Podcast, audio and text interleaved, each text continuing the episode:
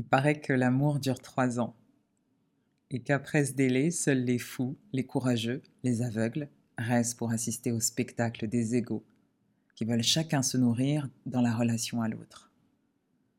Et si je te disais que l'amour est une aventure sans fin, qu'il n'y a pas de règle du jeu, à part celle d'être au lieu de faire. Il paraît que nous sommes amour, nous sommes lumière. Notre nature profonde, c'est d'aimer, et de s'aimer soi-même, de le partager, de le diffuser. Voilà, cet amour autour de nous.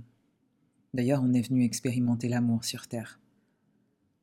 L'amour, c'est l'émotion la plus puissante qui existe, celle qui te met en mouvement, celle qui décuple tes forces, celle qui te permet de voir la lumière dans la plus grande obscurité. Alors dis-moi, pourquoi on a l'impression parfois de se perdre par amour, de souffrir, de ressentir une douleur tellement intense qu'on aimerait mourir, juste pour que ça s'arrête. Et puis on rencontre quelqu'un d'autre qui fait que notre cœur chavire à nouveau. Et cette personne nous ramène comme à la vie. Et elle nous rappelle que la vie est belle. Vous êtes déjà demandé pourquoi on ressent autant de sentiments ambivalents. Un jour on cherche désespérément l'amour, et puis un autre on a l'impression d'étouffer, de ne plus avoir de liberté. Dans cet épisode, on parlera du tourbillon de l'amour, de notre vision de ce qu'est l'amour, qui est souvent biaisé par notre ego, et aussi de nos difficultés à accepter de recevoir de l'amour. Pluriel, c'est le podcast des pragmatiques sensibles, qui recherchent un équilibre entre leur rationalité et leur sensibilité, et qui ont envie d'embrasser toutes les facettes de leur personnalité. Ici, tu trouveras des outils pour développer ton intelligence spirituelle et ton leadership conscient. Je suis Edmé Dena, une pragmatique sensible, une âme libre, une accompagnatrice holistique qui t'aide à faire le lien entre la matière et l'invisible. Alors assieds-toi confortablement et ensemble, on va faire vibrer ton âme.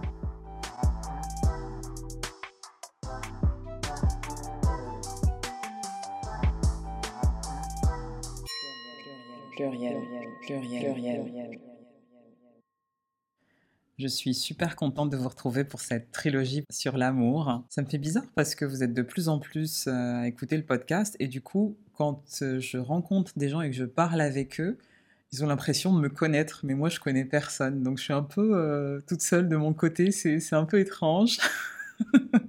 en tout cas, je suis hyper contente que le podcast vous plaise. Tous les retours que vous me faites, ça m'encourage euh, à continuer et à vous proposer ce genre de contenu. Donc euh, merci. Merci aussi à l'accueil que vous avez fait au parcours d'initiation au leadership personnel. Les six secrets pour retrouver le pouvoir de ta vie. Vous avez été euh, presque 150 à rejoindre le programme cette semaine. D'ailleurs, les inscriptions sont toujours ouvertes, donc euh, tu peux tout de suite aller euh, en commentaire de ce podcast et trouver le lien pour accéder à ce parcours gratuit, qui est un podcast privé sur le leadership personnel et qui te permettra d'ouvrir ton champ de conscience, de, de remettre en perspective certaines façons de faire que tu as dans ta vie et qui peuvent évoluer pour t'amener à à reposer un cadre qui est plus serein et qui va permettre de réaliser tes objectifs. L'idée de ce programme, c'est vraiment de passer à l'action en six jours, en très peu de temps, et euh, de semer les graines du changement. Donc merci à tous.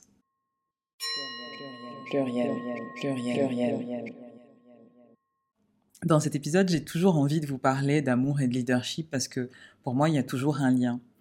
L'amour, ça prend tellement de place dans notre vie. Quand tout se passe bien, c'est super, ça nous donne cette énergie qui fait que waouh, on peut tout faire. Et en même temps, quand ça se passe mal, bah, on n'a plus d'énergie. Ça nous pompe toute notre énergie et euh, pour certaines personnes, dans certains moments de vie, on est incapable de faire autre chose. Et c'est pour ça que j'avais envie, avant de te parler de l'amour j'avais envie de te parler des effets de l'amour. Ça paraît un peu bizarre, mais ce qui me vient là, c'est que dans les effets de l'amour, quand il y a une rupture qui est assez euh, impactante, j'ai envie de te dire, voilà, quand il y a vraiment euh, cette lourdeur après avoir quitté quelqu'un, quand on se sent encore accroché au souvenir de quelqu'un, ça fait un an, deux ans qu'on a rompu, qu'on a, n'est pas en contact avec la personne. On a envie de la revoir et on ne sait même pas pourquoi, parce que ça se passait mal en plus. Donc il n'y a pas de raison rationnelle à ce qu'on soit attaché à cette personne. Il arrive même qu'on puisse être hanté par une personne dans nos rêves. Elle occupe nos pensées pendant la journée, et même si la personne s'est mal comportée avec nous. Et quand on vit ce type de, période dans notre vie, on est dans une perte totale d'énergie. On n'a plus d'entrain, on n'a plus de motivation, rien, nada, on se sent vidé. Et moi, j'avais émis une hypothèse, c'est que ces gens, on s'en rappelle, pas parce qu'on les a aimés, mais parce qu'ils nous ont traumatisés. on s'en rappelle comme un trauma. Donc déjà voir les choses comme ça, ça remet les choses en perspective, te dire non mais en fait c'est pas de l'amour, c'est un peu comme un bleu, quand tu appuies sur ton bleu, t'as mal. Bah, là, c'est un peu la même chose. Et récemment, j'ai découvert la thèse de Natacha euh, Je, pense que vous connaissez cette auteure. Euh, elle fait des enquêtes un peu spirituelles avec euh, son mari euh, Stéphane Alix. Apparemment, ils avaient une émission télé. Bon, moi, j'ai pas la télé, donc j'ai jamais vu leur émission, mais apparemment, c'est bien. j'ai juste lu leur bouquin. Et ils ont fait plein d'enquêtes avec des médiums, des chamans, etc. Du coup, elle a étudié les protocoles qui utilisés et elle a fait le lien entre les chocs psychologiques et les soins que faisaient les chamans, des soins, euh, des soins de l'âme. Et en fait, elle dit que quand on arrive, après une rupture, à être incapable de prendre une décision, de s'occuper de soi, et parfois ça peut même aller très loin, il y a des personnes qui arrivent dans des états euh, dépressifs profonds. On peut même s'attacher à une personne qui était toxique, qui nous maltraitait, psychiquement ou psychologiquement on s'attache et on est nostalgique en fait d'une personne bah, qui aspirait notre énergie vitale tous les matins au petit déjeuner. Donc de notre côté, forcément, on a zéro énergie. Et quand c'est comme ça, elle nous explique que bah, on va avoir une fatigue chronique et on va avoir un sentiment d'inutilité personnelle qui va s'installer. Donc là, vous l'aurez compris, dans la situation qu'elle décrit, on est plus proche du syndrome de Stockholm que de l'amour. Et pourtant, il y a beaucoup de personnes qui connaissent cet état après des ruptures difficiles, après des chocs, on va dire des chocs émotionnels. Souvent, c'est lié aux relations amoureuses, mais pas que. Et le drame dans ce type de situation, c'est qu'on a l'impression de ne plus maîtriser sa vie. On est l'ombre de soi-même. Et tu peux avoir tellement l'impression d'avoir quelqu'un dans ta peau. Je te parle même pas de la théorie des flammes jumelles. on va pas ouvrir le sujet des flammes jumelles maintenant. Mais tu vois ce que je veux dire. Et on avait tendance à considérer les personnes dans ce cas comme des personnes dépressives, comme des personnes qui étaient faibles, qui manquaient de volonté pour s'en sortir. Et Natacha Caestremé, dans son ouvrage La clé de votre énergie, elle va nous donner une vision très intéressante de cette situation. Elle va au-delà de ma, ma thèse de le gars m'a traumatisé, c'est pour ça que je m'en rappelle. Elle dit en fait, il nous a fait tellement mal que psychologiquement, déjà, on rentre dans un état de sidération. Donc, c'est une sorte de fuite mentale. Ça te fait tellement mal que c'est comme si ton esprit sortait de ton corps parce qu'il n'a pas envie d'être là pour analyser la situation. Mais elle dit que des médiums, des chamans, euh, des énergéticiens ont analysé cette situation aussi comme une fuite énergétique. Elle dit que tu perds littéralement un bout de ton âme parce qu'il y a une partie de toi bah, qui perd confiance en la vie. Et tu te vides littéralement ton énergie sous forme bah, d'une fragmentation d'âme. En gros, quand tu vis un choc émotionnel comme ça, il y a une partie de ton âme qui est attribuée à cette situation et ton âme se fragmente pour te protéger. Et du coup, ça crée une faille à travers laquelle ton énergie vitale s'échappe. C'est comme un trou dans ton âme. Ce bout d'âme, on peut faire l'hypothèse qu'il reste avec la personne avec qui tu as vécu ce choc. Donc, qu'est-ce qui se passe? Tu vis cette rupture qui est ultra violente pour toi, pour ton psychisme, pour ton âme tu te sens fatigué, tu te sens dépourvu, tu te sens même esselé. Tu vois, tu sens aussi que tu es vidé de ton énergie. Tu n'es plus que l'ombre de toi-même. Et ce qui se passe, c'est que tu es attiré très très très fortement par la personne avec qui tu as vécu ce choc. Ton mental, comment il analyse? Très simplement, ton mental te dit, cette personne te manque. Tu aimes cette personne. Mais en fait, ce que nous dit Natacha Calestrimé dans son ouvrage, c'est que la personne ne te manque pas, c'est que ton âme va éperdument essayer de récupérer la partie qui est partie en balade. Tu vois, ton âme se reconnaît. Ton âme essaie de récupérer ce bout d'âme qui se balade. Toi, tu as l'impression que c'est ton ex qui te manque, mais en fait, non, tu es attiré par ton énergie. Et comme tout est énergie, bah, ton corps, ton âme reconnaît ta propre énergie. Et donc, ce qui t'attire chez la personne qui t'obsède, ce n'est pas elle, c'est ton énergie que tu reconnais. Pour moi, c'est révolutionnaire. Et donc, euh, c'est vrai qu'il y a des protocoles de recouvrement d'âme qui se trimballent un peu partout sur Internet, qui ont été un peu euh, simplifiés par euh, Natacha Calestrémé dans son ouvrage. Il paraît que certaines personnes arrivent à faire des recouvrements d'âme tout seuls. Moi, je sais que je fais ce genre de soins. J'ai pas encore vu quelqu'un qui, qui m'a dit voilà, j'ai fait le soin tout seul et ça fonctionne et voilà. Donc si vous avez essayé, ça m'intéresse de savoir si on peut faire ce genre de protocole tout seul. Parce que c'est vrai qu'il y a un moment, quand on est tellement vidé de son énergie, c'est bien d'avoir un praticien qui tient l'espace et qui nous porte assistance et qui est là aussi avec sa propre énergie pour canaliser un soin. Maintenant, ça m'intéresse vraiment d'avoir des témoignages. Donc, euh, si vous avez déjà euh, pratiqué des recouvrements d'âme tout seul et que ça a fonctionné, mais de manière durable, c'est-à-dire euh, pas avec l'effet d'un aspirine une petite vitamine C, vous, vous sentez bien une semaine et puis, et puis après ça passe, ça m'intéresse. Mettez-le moi en commentaire, envoyez-moi des messages sur les réseaux. Ben, je serai ravi d'échanger avec vous. Donc en gros, tu l'as bien compris, ton mental fait une confusion. Ce qu'il faut retenir dans ça, c'est que tu essaies de retrouver une partie de ton âme euh, qui est partie en vacances. Et il y a, la bonne nouvelle, c'est que bien sûr, il y a des protocoles de recouvrement d'âme, et ça va te permettre d'avoir ce sentiment d'unification et d'arrêter d'avoir des fuites d'énergie cette fragmentation, tu la sens, tu ne te l'expliques pas, mais finalement, tu la sens. Donc, euh, donc si ces paroles résonnent pour toi et que ça t'attire et que tu as envie de faire ce type de soins, n'hésite pas à me contacter et on le fera. Et donc si tu me suis sur les réseaux, tu sais que pour moi, maîtriser son énergie et travailler sur son système nerveux, c'est vraiment hyper important.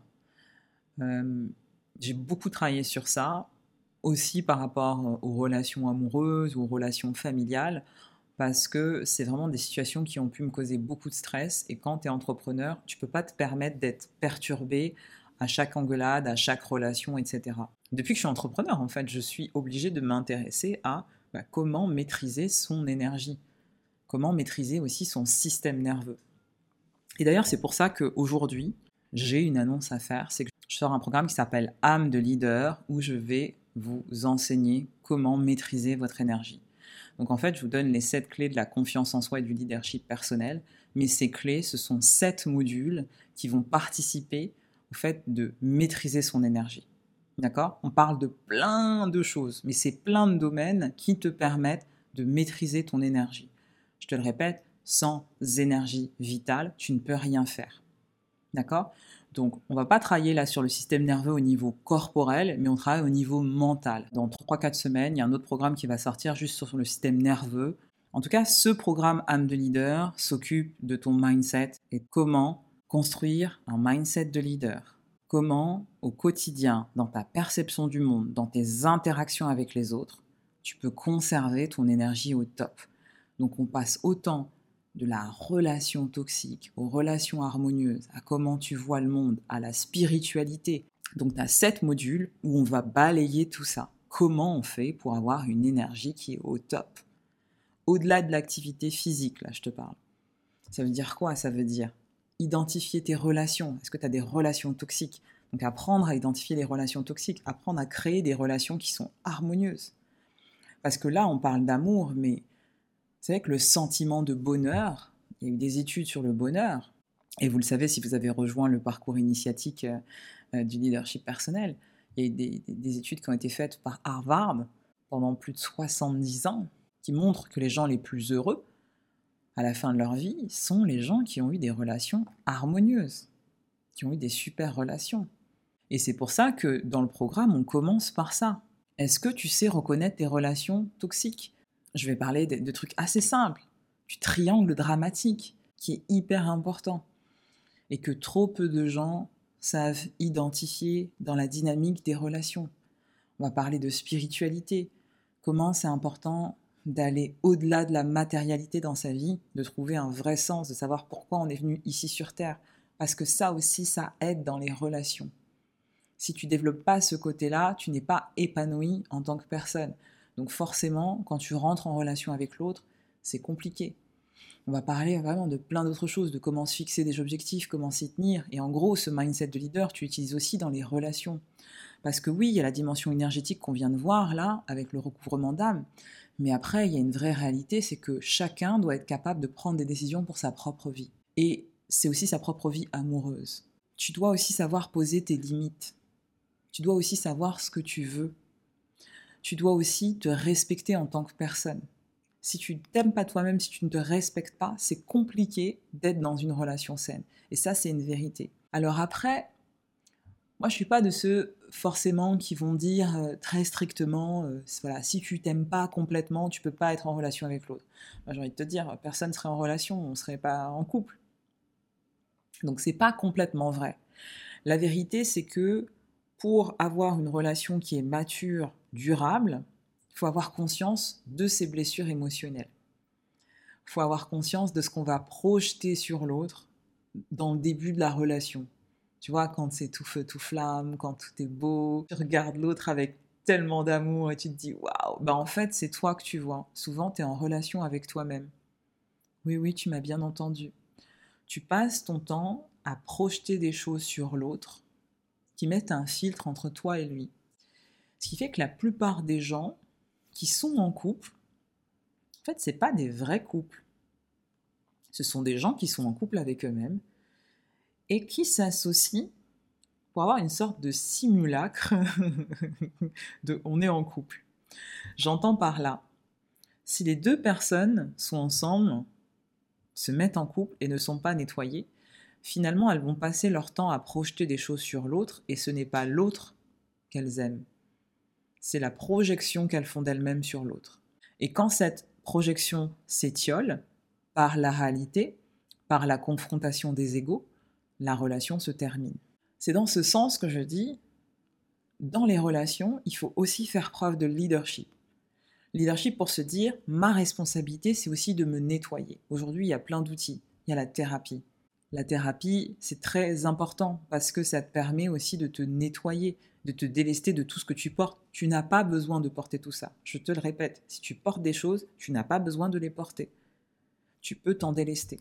Et c'est notre responsabilité d'identifier bah, cette peur de l'abandon, cette peur du rejet, cette peur de, hein, cette peur du manque qu'on peut porter très très très très très profondément en nous pour se nettoyer et pour rentrer correctement en amour avec l'autre.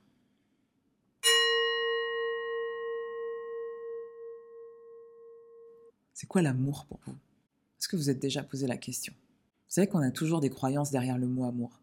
Et ça, c'est vraiment important d'en prendre conscience. Parce qu'il y a autant de croyances que d'individus. Et au-delà des cinq langages de l'amour qui sont euh, un peu la manière dont on exprime notre amour et la manière dont on aime recevoir aussi euh, notre amour, il y a beaucoup de croyances derrière cet amour.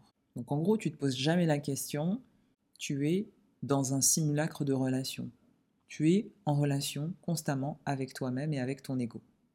Donc si on s'arrête un instant sur les cinq langages de l'amour, bah, c'est un principe qui est simple, c'est qu'on peut s'aimer sans jamais se comprendre. C'est comme si on parlait une langue différente sans avoir conscience qu'on parle une langue différente. Et c'est ce que nous dit euh, le conseiller conjugal euh, Gary Chapman dans son ouvrage. C'est aussi un pasteur. Il a écrit cet ouvrage un peu révolutionnaire dans le monde du conseil conjugal, parce qu'il vient décoder la source de la plupart des frustrations qu'on peut ressentir quand on est en couple. Quand on dit, mais en fait, il comprend rien. Je lui dis ça, mais il ne comprend rien. On ne parle pas le même langage. Donc, on n'arrive pas à avoir de conversation, on n'arrive pas à communiquer, on s'entend plus. Et ça va créer énormément de conflits. En gros, ce qu'il te dit dans son ouvrage, que je te mettrai euh, en note du podcast, c'est que tu as cinq langages de l'amour. Tu as des langages préférentiels, ça peut changer avec le temps et la maturité qu'on acquiert. Sont les paroles valorisantes, donc tu attends des compliments. Ça, c'est totalement mon langage de l'amour. Mon chéri, si tu m'écoutes, il en a marre. les moments de qualité. Ensuite, en deux, les cadeaux. En trois, c'est aussi mon langage de l'amour, les cadeaux, les services rendus et le contact. Et ce qui est intéressant dans ce que dit Gary, c'est que la sincérité de nos sentiments ne suffit pas. En gros, c'est pas parce qu'on s'aime qu'on va rester ensemble et qu'on arrive à communiquer. Sors ça de ton esprit. C'est pas parce que tu es avec genre la personne avec qui tu vas vieillir et que tu considères comme ton âme sœur que tu as exactement le même langage qu'elle. Donc si on veut être des bons communicants en amour, on doit être prêt à apprendre le langage de l'autre. Et ça va être fondamental pour euh, témoigner de l'amour et que ça soit reçu comme tel. Et en fait, quand on part de là, c'est-à-dire que la plupart des gens donnent à l'autre ce qu'ils aimeraient recevoir de l'autre. En soi, c'est là que je dis que c'est une négation de l'amour, puisque je ne prends pas en compte les besoins de l'autre. Mais je suis dans une relation un peu égotique avec moi-même. Et après, on s'étonne que la personne soit pas contente de recevoir ce qu'on lui donne.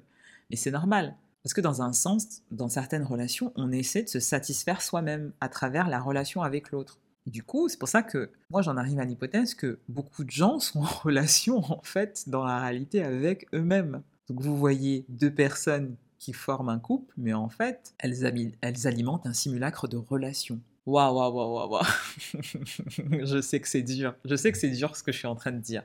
Mais essayez d'ouvrir votre esprit à cette réflexion. Et vous verrez que peut-être c'est pas si bête que ça ce que je suis en train de dire. Et c'est la raison pour laquelle Gary Chapman, il va distinguer l'amour chimique quand on est attiré irrésistiblement l'un par l'autre comme des animaux sans trop savoir pourquoi, à distinguer de l'amour authentique qui est alchimique, qui est un parcours initiatique qui permet de transformer, de transcender ses peurs, de mettre à mal notre ego et d'arriver, si tout se passe bien, à un état de flow, donc c'est une formule qui est parfaitement imparfaite. C'est un cocktail qui est à la fois explosif et apaisant. J'aime bien, j'aime bien cette vision d'amour alchimique, un amour authentique et alchimique. Et d'ailleurs, ça me fait penser à la vision de Lise Bourbeau, qui, dans un ouvrage épite que je te mettrai aussi en commentaire et que je t'ai déjà cité, qui s'appelle Écoute ton corps, elle parle beaucoup d'amour. Elle dit que l'amour, c'est une des lois spirituelles les plus importantes qui puissent exister sur Terre pour être heureux. Elle dit qu'on aime les autres de la même façon que nous nous aimons nous-mêmes et au même degré. On n'est pas dans la merde. Hein. en gros, elle nous dit, il y a vraiment cinq piliers pour elle d'amour. Le premier, c'est respecter son espace et celui de l'autre. Deuxième pilier, c'est se donner le droit d'être humain. Ça veut dire le droit de faire des erreurs le droit d'avoir des forces et des faiblesses, sans jugement, sans culpabilité. Donc autant dire que dans beaucoup de relations que j'ai foirées, c'était à cause de cette deuxième condition. je sais pas pour toi si tu te reconnaîtras, mais là, en te le disant, c'est comme ça que je le ressens. Troisième pilier, diriger et guider sans attente. Quatrième pilier, donner pour le plaisir de donner, sans attente. Je vais m'arrêter parce que moi, je suis pas complètement d'accord avec ça. Je vois cette théorie-là partout. Oui, il faut donner véritablement. On doit. L'amour, ce n'est pas la possession. L'amour, ce n'est pas attendre en retour. C'est en partie du bullshit. Je m'explique. Oui, avec deux personnes matures qui travaillent sur elles-mêmes, bien sûr, on va donner par plaisir sans attendre en retour. Mais ça, c'est quand tu as une personne qui est saine en face de toi, qui est mature. Si la personne en face de toi ne te donne absolument rien et qu'il n'y a pas le minimum syndical, tu vas pas passer ton temps à la chérir, à l'aimer, à lui porter de l'attention, alors que tu ne représentes rien dans sa vie. C'est une règle qui est appliquée avec un certain discernement. Donc voilà, pour moi, il y a toujours un minimum de réciprocité à avoir dans une relation. Et j'ai l'impression que quand on parle de ces lois spirituelles, comme la loi de l'abondance, etc., il faut d'abord donner pour recevoir. Mais oui, c'est vrai mais il y a aussi un minimum de réciprocité dans les relations. Donc si toi tu donnes, tu es censé recevoir. Donc si tu reçois jamais, il y a aussi un problème. Donc après, il y a quelque chose d'énergétique, il y a aussi des choses que ton âme est venue expérimenter, mais je vous invite à faire preuve de discernement. Vous devez aussi être avec des personnes qui sont bienveillantes autour de vous, qui prennent soin de vous et qui vous chérissent. Ce qui me dérange des fois dans ce type de parole, c'est qu'on va te faire croire que tu n'es pas spirituel, si tu acceptes que l'autre ne te donne rien du tout, si tu parles de réciprocité. Donc toi, tu dois endurer tout ça. je prends une autre voix, c'était tellement je, je, ne comprends pas cette thèse. Non mais voyez ce que je veux dire. Bien sûr que c'est important de donner pour recevoir. Bien sûr que quand on donne, il faut le faire avec le cœur. Voilà, il faut que ça soit sincère. Moi, j'ai aucun problème avec ça. J'ai aucun problème à donner. Par contre, j'attends toujours quelque chose en retour. J'attends pas la même chose, mais j'attends que l'autre me témoigne de la reconnaissance. On est des êtres humains. Voilà, chaque être humain a besoin de signes de reconnaissance et d'entrer en relation avec l'autre. Encore une fois, sont des lois spirituelles qui fonctionnent, mais faisons preuve de discernement. Et un couple, pour se construire, certes, il a besoin de temps, mais il a aussi besoin que ça soit équilibré. Sinon, en face de toi, s'il n'y a aucun retour, tu es en couple avec un vampire énergétique qui boit ton énergie le matin au petit déjeuner. Anyway, je pense que tu as compris mon propos. Cinquième pilier, c'est constater, accepter ce qui est, même quand on n'est pas d'accord. On n'essaie pas de comprendre. Ça, j'adore cette loi, la plus difficile à appliquer. je crois que la seule fois où je l'ai appliquée dans ma vie, c'est dans mon couple actuel. Ça veut dire qu'on accepte qu'on n'est pas d'accord sur certaines choses. On est d'accord qu'on n'est pas d'accord. Et des fois, on n'essaie pas de comprendre. Et c'est aussi un signe de sagesse. Des fois, on lâche prise, on rentre pas dans des explications. Tout n'est pas dans le mental. On va juste accepter, observer ce qui est. Et c'est vrai que ça désamorce beaucoup de conflits et ça fluidifie les relations. Donc ça, c'est vraiment une des choses à retenir de cet épisode. Et tout ça, ça te montre bien que la plupart du temps, on aime avec sa tête et on n'aime pas avec son cœur. Dur, hein Mais j'ai relu ça dans, un des ouvrages de Lise Bourbeau et je me suis dit, waouh, c'est tellement vrai. C'est tellement vrai, c'est ce qu'on fait. On mentalise l'amour. C'est ce que je vous disais dans le dernier épisode. L'amour devient presque un objet. Alors, c'est quoi cette théorie de l'amour dure trois ans? Est-ce que l'amour dure vraiment trois ans selon vous? Et ben oui, il y a des thèses qui disent qu'en gros, euh, les trois premières années, on est vraiment tout le tout là, mais après, on se, on se découvre. C'est ce que je vous disais un peu tout à l'heure, c'est que dans les premières années, finalement, on projette beaucoup de choses sur l'autre. Ce qu'on voit, c'est pas l'autre, mais c'est ce qu'on projette sur lui. Et puis, au fil du temps, avec les frustrations, l'autre va pas forcément changer, hein, il reste pareil, mais c'est juste que nous, on le regarde différemment. Et donc, il y a quelque chose euh, qui est plus frustrant parce qu'il nous renvoie à nous-mêmes et on a l'impression que ce qu'on avait imaginé n'est pas, euh, pas aussi euh, féerique que la réalité. Il y a beaucoup de couples qui ne dépassent pas ce cap. Me concernant, ce que je peux vous partager, c'est que moi, j'ai l'impression que mon vrai couple d'adultes, entre guillemets, a commencé à partir de trois ans. Ça a été une vraie épreuve initiatique ces trois premières années parce que je suis dans un couple où je n'ai jamais vécu ça, c'est-à-dire euh, c'est la passion, un amour raisonné en même temps. vous allez me dire c'est complètement antinomique, mais c'est exactement ça. C'est qu'il y a la fougue de la passion et en même temps un amour qui est très stable, très raisonné, avec deux personnalités sanguine euh, et euh, on va dire euh, deux feux, c'est deux feux ensemble. Mon chéri, si tu m'écoutes, tu sais que je dis la vérité. Mais c'est un peu ça et donc c'est vraiment le couple, c'est vraiment une épreuve initiatique où on va apprendre à se connaître et ce que je fais dans mon couple actuel que je ne faisais pas avant, c'est que j'ai appris déjà à lâcher prise sur certaines choses. Donc des fois, je ne sais pas comprendre, je lâche prise, j'accepte que j'ai des faiblesses, qu'il a des faiblesses, que sur certaines choses on est en chemin. Et ça, ça aide énormément. Je n'ai aucun problème à m'excuser. Ça peut être euh, plusieurs fois sur un même truc en disant bah, ça, j'y arrive pas, là, je me suis mal comporté, là, je me suis énervé pour rien, je te demande de m'excuser, etc. Je mets vraiment mon ego de côté. En tout cas, j'essaie de le faire consciemment et de me dire bah, c'est pourri, quoi, en fait. On va pas s'embrouiller pour ça. La vie, elle est trop, trop courte. Je ne me couche jamais fâché c'est aussi un principe que j'applique où je me dis, euh, en fait, il n'y a pas de choses assez graves pour qu'on se couche fâché.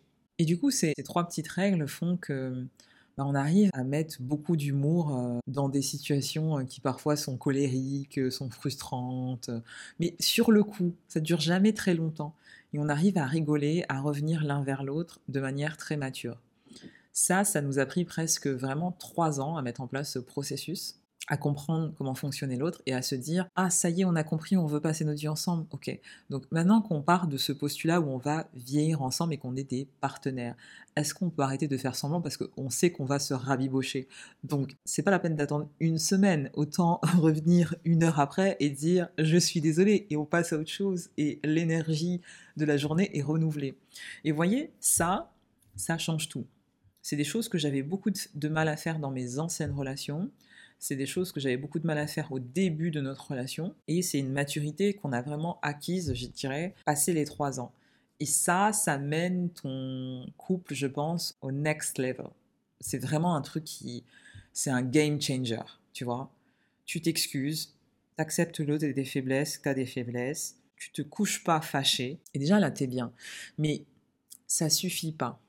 Pour moi, là où tu dois avoir un côté, euh, un côté leader dans tes relations, c'est que chacun doit poser ses limites. Et ça, c'est hyper important. Il y a un principe que j'applique, je ne sais pas s'il est bien, tu vois.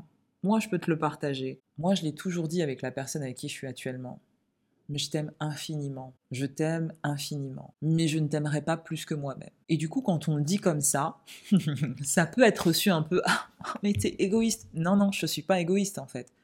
Je suis en train de te dire que je t'aime énormément, mais je t'aime sainement. Je ne t'aime pas à mes dépens. Ce qui veut dire que si dans la relation, il y a quelque chose de toxique qui s'installe, qui me ruine la santé, qui entache mon âme, tu ne seras plus à mes côtés. Bye, bye. Même si mon intention c'était de vieillir avec toi. Et je sais que ces paroles-là, quand vous les écoutez, ça peut vous choquer. Mais c'est de l'autopréservation. Mais il y a un moment, moi j'ai pris cette décision et j'ai aucun mal à le dire à la personne avec qui je suis. Il me respecte pour ça. Parce qu'en même temps, quand tu dis ça à quelqu'un qui t'aime et qui te respecte, bah, il se sent pas du tout en danger en fait, puisqu'elle te traite bien donc elle sera toujours à tes côtés. Ces paroles, ça va déranger quelqu'un bah, qui fait n'importe quoi. Tu vois ce que je veux dire? Et moi, je trouve que c'est sain de toujours se préserver dans une relation. Si vous m'écoutez, vous n'allez pas vous rendre malade et mourir pour quelqu'un. Non, votre âme, elle n'est pas venue ici pour mourir, d'accord, à petit feu, pour un mec euh, qui s'en fout de vous. Et alors, il y a encore cette théorie de nous sommes des âmes sœurs et il n'y a qu'une personne sur la terre qui puisse euh, me combler. Oh là là là là, holy shit. Je pense vraiment qu'on a des âmes sœurs, mais je pense qu'on en a plusieurs. Je pense qu'il y a plusieurs personnes avec qui on peut kiffer grave et qu'on peut passer genre 100 années, faire plein de bébés, créer une famille, genre s'éclater et tout. Mais je pense pas que soit ça soit une personne, tu la loupes, t'es mort. Eh, demain, je peux te garantir, tu déménages au Costa Rica ou au Japon tu vas forcément trouver quelqu'un au Japon ou au Costa Rica. Pourquoi Dieu te laisserait tout seul comme ça, sans rien? Mais c'est pas possible. Tu vois ce que je veux dire? Imagine, t'as un mari, il meurt. T'avais qu'une chance? T'avais qu'une âme sœur? Non. Après, les relations amoureuses, elles sont différentes. Les gens confondent tout. Moi, j'ai aimé plusieurs fois, intensément, plusieurs hommes aucune relation ne se ressemblait. Je sais même pas si on peut comparer l'intensité de l'amour. C'était des liens d'âme à âme où je suis venue expérimenter quelque chose de particulier. Donc à partir de là, je me pose vraiment des questions sur ce truc de une âme sœur unique et euh, voilà, on peut rien faire d'autre et on est perturbé. Je pense que chacun a la capacité de trouver l'amour, qu'on n'est pas fait pour rester seul. Ça c'est vraiment un truc, mais pour moi c'est évident. On n'est pas fait pour rester seul. Et je vous parle pas que dans l'amour. On est fait pour vivre en meute, d'accord? On est fait pour appartenir à un clan. On grandit ensemble. Ce sont des énergies qui circulent et qui font du bien. On est là pour partager. L'amour, les émotions, c'est aussi bien quand ça circule, c'est aussi bien quand il se passe quelque chose avec quelqu'un d'autre et pas que de l'amour. Donc on est pour expérimenter ça aussi. Je pense qu'on est venu pour kiffer, à plusieurs. On est venu pour kiffer tout seul aussi, dans le sens, euh, on va pas tout le temps être dépendant des autres, chercher euh, à ce que les autres nous rendent heureux, mais je pense qu'il y a une vraie puissance dans la synergie avec soi-même et avec autrui. Donc, si tu es là, que tu m'écoutes, quelle expérience tu as envie de venir faire ici sur Terre? C'est à toi de décider. Pluriel, pluriel, pluriel, pluriel. On arrive presque à la fin de l'épisode 2 de la trilogie et j'avais envie de te raconter le moment où j'ai rencontré l'amour inconditionnel. Et tu vois, quand je te le dis, je suis émue. Un amour inconditionnel euh, qui a été double, en fait. Je vais te raconter les circonstances. En fait, j'ai connu cet amour quand je suis devenue mère. Moi, j'ai toujours eu peur d'être mère et en même temps, j'ai toujours voulu des enfants parce que en moi, il y a une sorte de mère nourricière. Tu vois, ce truc où je suis programmée pour avoir une tribu, pour faire à manger, pour regarder euh, tous mes enfants là comme ça qui courent, pour faire des grands brunchs en famille. Tous les gens qui me connaissent savent que j'organise des brunchs qui sont énormes avec mes amis. Je passe des heures à faire à manger, à tout faire euh, maison pour recevoir les gens. C'est ma manière de montrer mon amour. J'ai toujours voulu une grande famille. Mon premier enfant, je l'ai perdu. Elle était voulue. C'est l'épisode avec la sorcière. si vous savez pas de quoi je parle, remontez dans les épisodes la trilogie sur la sorcellerie. Et donc je perds cet enfant, finalement bah, je tombe enceinte et j'attends Elijah, Elijah Léonidas. Elijah ça veut dire le Seigneur est mon Dieu ou Dieu est mon Seigneur. Et Léonidas c'est pas pour les chocolats, c'est un prénom de guerrier bien sûr. C'est un enfant qui est né dans le cadre d'un mariage qui a été vraiment voulu, attendu, aimé. J'ai eu une magnifique grossesse. J'ai vu mon ventre grandir, j'ai vu mon corps se transformer. Mais je faisais mes petites affaires, j'ai fait du sport jusqu'à 8 mois et demi. À 8 mois et demi, j'étais en train de déménager dans, dans un appartement que je venais d'acheter. Donc tout se passait bien. Et je l'ai attendu, j'entendais plein de choses sur la grossesse, qu'on avait euh, cet instinct maternel et que, oh, que ça allait être génial et que, que tout allait bien se passer. Et moi, j'avais vraiment un gros doute sur mon instinct maternel parce que si vous avez écouté l'épisode sur la lignée de femmes, Ma grand-mère a abandonné tous ses, tous ses enfants. Ma mère était aussi absente, elle n'était pas là psychiquement. Ma grande sœur a abandonné ses enfants. Une de mes sœurs a fait euh, un déni de grossesse. Donc il y a quand même des choses sur la maternité qui sont pas claires. Et même si j'avais envie, il y avait ce truc-là en moi qui n'était pas nettoyé. Et j'avais pas encore fait de thérapie. Ça, c'est important. Et donc on arrive à ce moment de la grossesse où euh, bah, je dois accoucher. Et j'étais partagée par cette envie de liberté intense et cette envie d'être mère. Et dans ma tête, il y avait comme une dichotomie, comme quelque chose qui ne pouvait pas aller ensemble. Et ça a été très très dur pour moi après l'accouchement, où j'ai fait un baby blues. Heureusement, j'ai accouché dans une maternité catholique qui m'avait préparé à ça. J'avais pris des cours de préparation à l'accouchement et on m'avait dit si après trois jours, tu as encore le blues, tu as un état qui se rapproche de la dépression, s'il y a vraiment quelque chose qui ne va pas, que tu te sens fatigué, que tu pleures tout le temps et que ça dure plus d'une semaine, c'est que tu fais un baby blues. Et aujourd'hui, il y a beaucoup de gens qui en parlent pas. Et paradoxalement, c'est ça qui m'a connecté à l'amour. Ça a été aussi un des moments les plus durs de ma vie, un des moments les plus culpabilisants, parce que les femmes n'en parlent pas. On dirait que toutes les femmes vont bien, toutes les femmes accouchent parfaitement, tout se passe bien, elles savent tout gérer, elles sont jamais fatiguées. Mais c'est du mytho, c'est du mytho, je vous le dis. Donc déjà, moi, il faut savoir que j'étais une psychopathe du travail. Une anecdote pour vous montrer mon degré de folie. Je perds les os J'arrive à la maternité. J'avais passé un entretien pour un travail que je voulais absolument avoir, qui pour moi était le dream job, mais qui était absolument pas le dream job en réalité. Et donc, la personne m'appelle pour un entretien. J'ai perdu les os, on est bien d'accord. Elle me laisse un message. Qu'est-ce que je fais? Je lui rappelle. Je lui dis, ben, je suis en travail, je vous rappelle dans quelques jours. Elle me dit, vous êtes en train d'accoucher? Bah, Rappelez-moi. Et moi, je suis là, bah oui, je vous rappelle. Non mais, une folle, une folle. Donc déjà, pour vous montrer comment j'étais dans la fuite de ce moment qui est censé, entre guillemets, être le moment le plus beau de ta vie, où moi j'étais là en train de, d'essayer de passer des entretiens. Bon ça, ça vous montre vraiment à quel point émotionnellement, le fait d'entrer dans la maternité pour moi, ça a été un truc qui était très énergétique, une épreuve initiatique. J'ai un accouchement qui est très dur, 9 heures de travail où je souffre, où là c'est le seul moment où je me dis Dieu m'a abandonné. je n'ai pas peur de le dire, je l'ai pensé. J'avais tellement mal, donc je ne vais pas non plus faire peur aux femmes qui écoutent cet épisode. Euh, on n'en meurt pas, hein, sinon la planète serait dépeuplée. Mais bon, en gros, j'avais quand même très mal. C'est une douleur qui ressemble à rien de ce que tu as vécu sur Terre. Toutes les femmes qui ont accouché savent qu'on est des êtres hyper puissants. On est des samouraïs.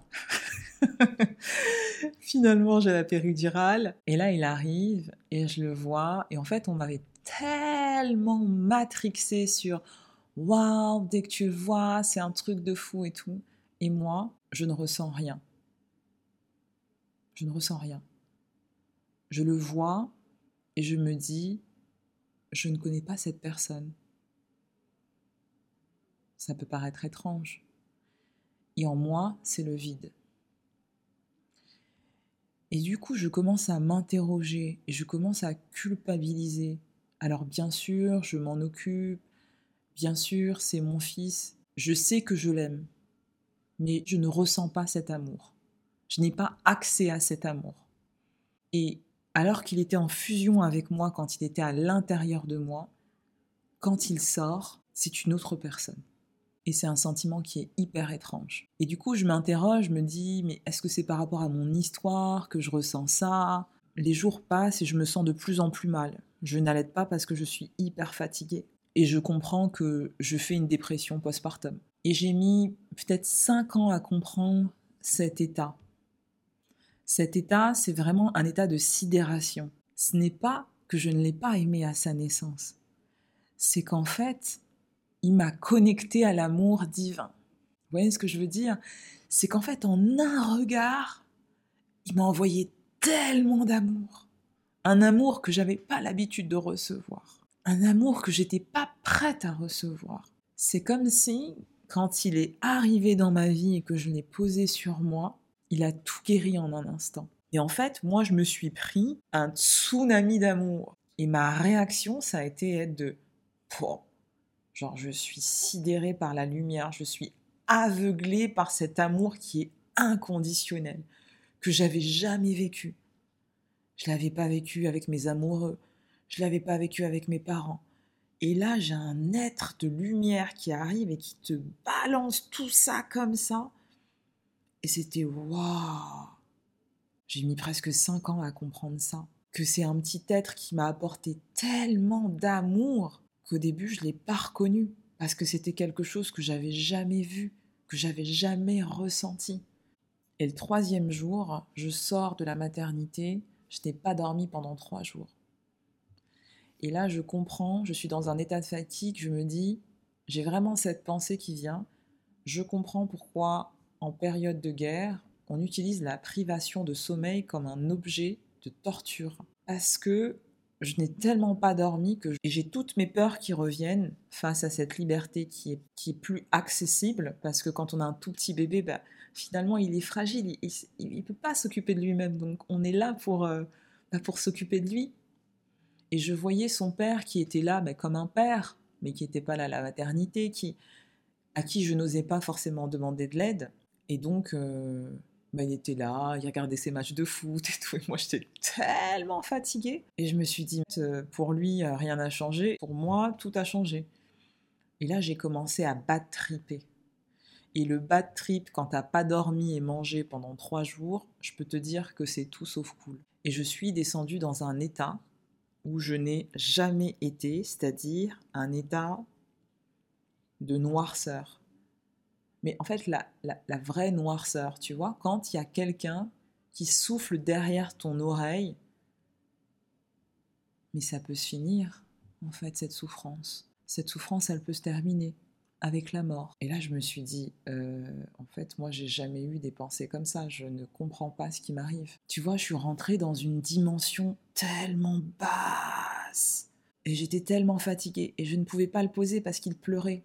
Son père, la nuit, dormait et je me suis vue, j'ai visualisé une scène, je me suis vue le poser dans son couffin, m'approcher de la fenêtre, l'ouvrir et sauter. Et c'était une fraction de seconde.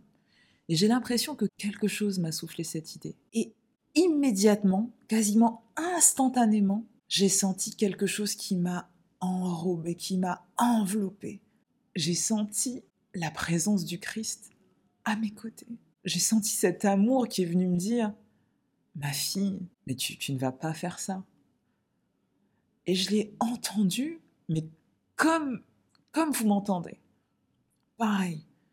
Et c'était vraiment instantané. J'ai eu la vision de moi qui posait mon fils, qui avançait vers la fenêtre et qui sautait.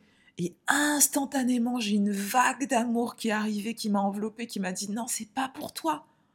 C'est pas pour toi. C'est pas pour toi, t'es aimé. Tu peux pas faire ça. T'es pas seul. Aujourd'hui, tu es juste fatigué. Et tu peux demander de l'aide. Tu peux demander de l'aide. Et à partir de demain, tu vas demander de l'aide. Et je me rappelle plus ce qui s'est passé après. Je me rappelle plus si j'ai dormi. Je me rappelle plus du lendemain. J'ai un trou noir en fait. Je me rappelle pas comment s'est terminée cette soirée. Bien évidemment, je n'ai pas sauté, sinon je ne serais pas là. Je ne me suis pas fait du mal à moi-même, je n'ai pas fait du mal à quelqu'un, mais j'ai traversé ce désert énergétique euh, très très noir. Et vraiment, j'étais dans un espace quantique parce que c'est 0,5 secondes qui ont duré, mais finalement, je décide d'aller voir un psychiatre après, qui me dit un truc. Euh, je lui dis, mais voilà, alors moi, il y a ma grand-mère, mais il y a ma mère, mais il y a ma soeur, mais il y a mon autre soeur. Et lui, il me regarde comme ça et il me dit Non, mais en fait, c'est juste une chute hormonale. Vous allez voir. Les femmes, elles n'en parlent pas, mais en fait, il y a beaucoup de femmes qui font des, dépressions postpartum et elles n'en parlent pas parce que après, vous vivez tellement de moments merveilleux avec votre enfant, mais il va vous conquérir. Il m'a regardé, il m'a dit Mais il va conquérir votre cœur. Vous allez voir, ça va être fou. Et vous allez même plus vous en rappeler. Et en fait, je suis émue aujourd'hui parce que bah, c'est complètement ce qui s'est passé. En fait, on a appris avec mon fils Elijah à se connaître. Et ça n'a pas été une relation fusionnelle dès le début. Et vous me demandez maintenant, mais maintenant, c'est comme si mon cœur, il était à l'extérieur de moi. Mon cœur, il est avec lui, il se promène avec lui comme ça.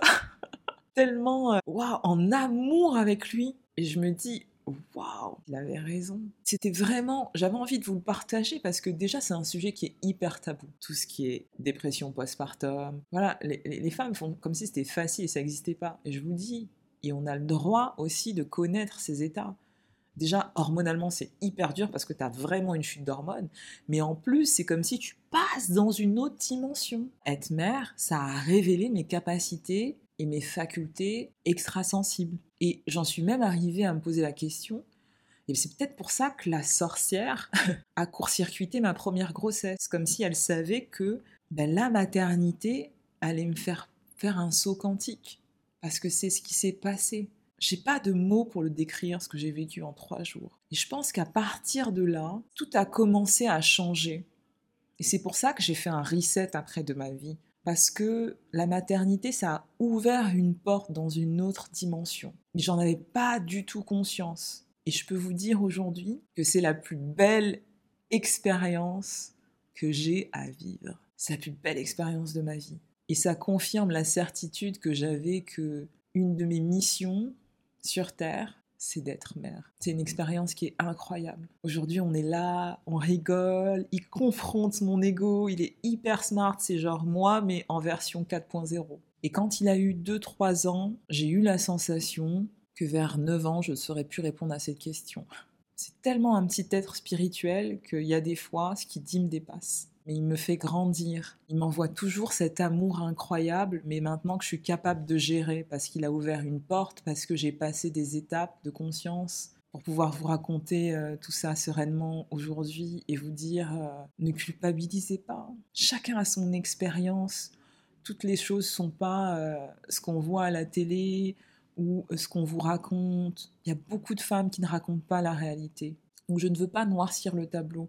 Je vous dis que chaque expérience est différente. On n'a pas à se juger entre nous et on n'a pas non plus à se juger nous-mêmes. Si vous avez envie d'être mère et expérimenter ça, c'est bien. Si vous n'avez pas envie, c'est bien aussi. Si parfois vous vous sentez dépassé, fatigué et que vous en avez marre d'être mère, bah ne culpabilisez pas. C'est comme ça. C'est un sentiment, c'est une émotion qui passe. Donc voilà ce que j'avais à vous dire euh, sur la fois où j'ai rencontré ce tsunami d'amour inconditionnel qui n'était pas avec un homme, qui était avec le Christ et avec Elijah. Mais franchement, je souhaite à tout le monde de vivre ça euh, un jour et de le ressentir. Une vraie épreuve spirituelle. Waouh! Pluriel, pluriel, pluriel, pluriel. Ce que j'avais envie de te proposer pour la fin de cet épisode, c'est un petit soin sonore, bain sonore, accompagné d'une prière, d'une prière parlée. Parler pourquoi? Parce qu'il y a beaucoup de personnes qui me disent mais je sais pas prier, etc. Et donc là, j'ai voulu faire un tout petit soin de 5 minutes où je prie au début et puis après, je vais chanter et prier en langue. J'ai conçu ce soin pour euh, ouvrir notre cœur, pour demander à Dieu de purifier notre cœur, pour toutes les personnes qui portent de la colère et qui veulent ouvrir leur cœur à l'amour, d'enlever toute cette colère, ce sentiment de colère qui nous empêche de nous aimer et d'aimer sereinement l'autre. Je vous propose un petit soin énergétique qui dure 5 minutes, mais c'est un soin puissant, donc ne le fais pas dans ta voiture, etc. Sois concentré, et on envoie la sauce. Ou là, c'est mon âme qui parle et qui fait une demande à Dieu pour vous, comme un intercesseur. Donc si tu as envie aujourd'hui de te séparer de ta colère, de ton amertume, si tu as envie que Dieu vienne par ce soin énergétique purifier ton cœur, pour ouvrir ton chakra du cœur, mets-toi en position et on y va. Si t'es pas prêt pour ça, je te conseille de pas le faire. Et on se retrouve au prochain épisode.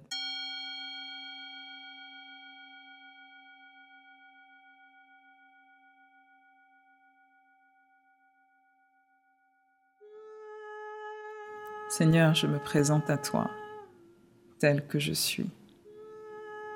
Seigneur, entends ma supplication ce matin.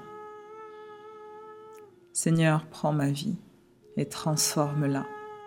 Prends mon cœur, je te donne mon cœur. Je veux être transformé par ton amour. Ne me laisse pas. Papa, mets de la lumière dans mon cœur. Mets de la lumière dans ma vie. Je te supplie, ne me laisse pas tel que je suis. Seigneur, entends ma supplication aujourd'hui. Aujourd'hui, je veux être une personne nouvelle par la puissance de ton esprit, par la puissance de ton amour. Aujourd'hui, Seigneur, je te présente mon cœur. Un cœur qui connaît la colère, un cœur qui peut être rempli d'amertume, un cœur meurtri, un cœur touché, un cœur attristé. Papa, ne me laisse pas tel que je suis. Je te demande aujourd'hui de sonder mon cœur. Purifie-le. Seigneur, j'ai envie de pardonner aujourd'hui. Je n'ai plus envie de porter ce fardeau. J'ai envie de pardonner, j'ai envie d'aller de l'avant. Alors je te demande de purifier mon cœur et de prendre tout ce que je porte. Parce que tu as dit, Seigneur, que mon combat était ton combat, que ma souffrance était ta souffrance. Alors aujourd'hui, je me présente à toi pour me décharger. Change ma mentalité, change mon cœur, change mon esprit.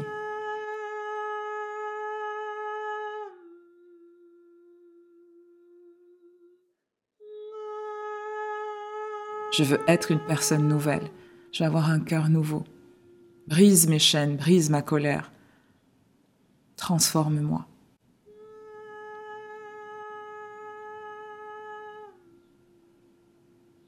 Je me présente à toi avec un cœur pur, mais attristé. Je veux te connaître, je veux plus de toi dans ma vie. Je te donne ma vie, change ma vie, change mon cœur. Et je te remercie pour tout ce que tu vas accomplir avec la lumière que tu vas mettre dans ma vie, avec ton esprit qui va me guider, avec ton amour qui va me réchauffer et me guérir.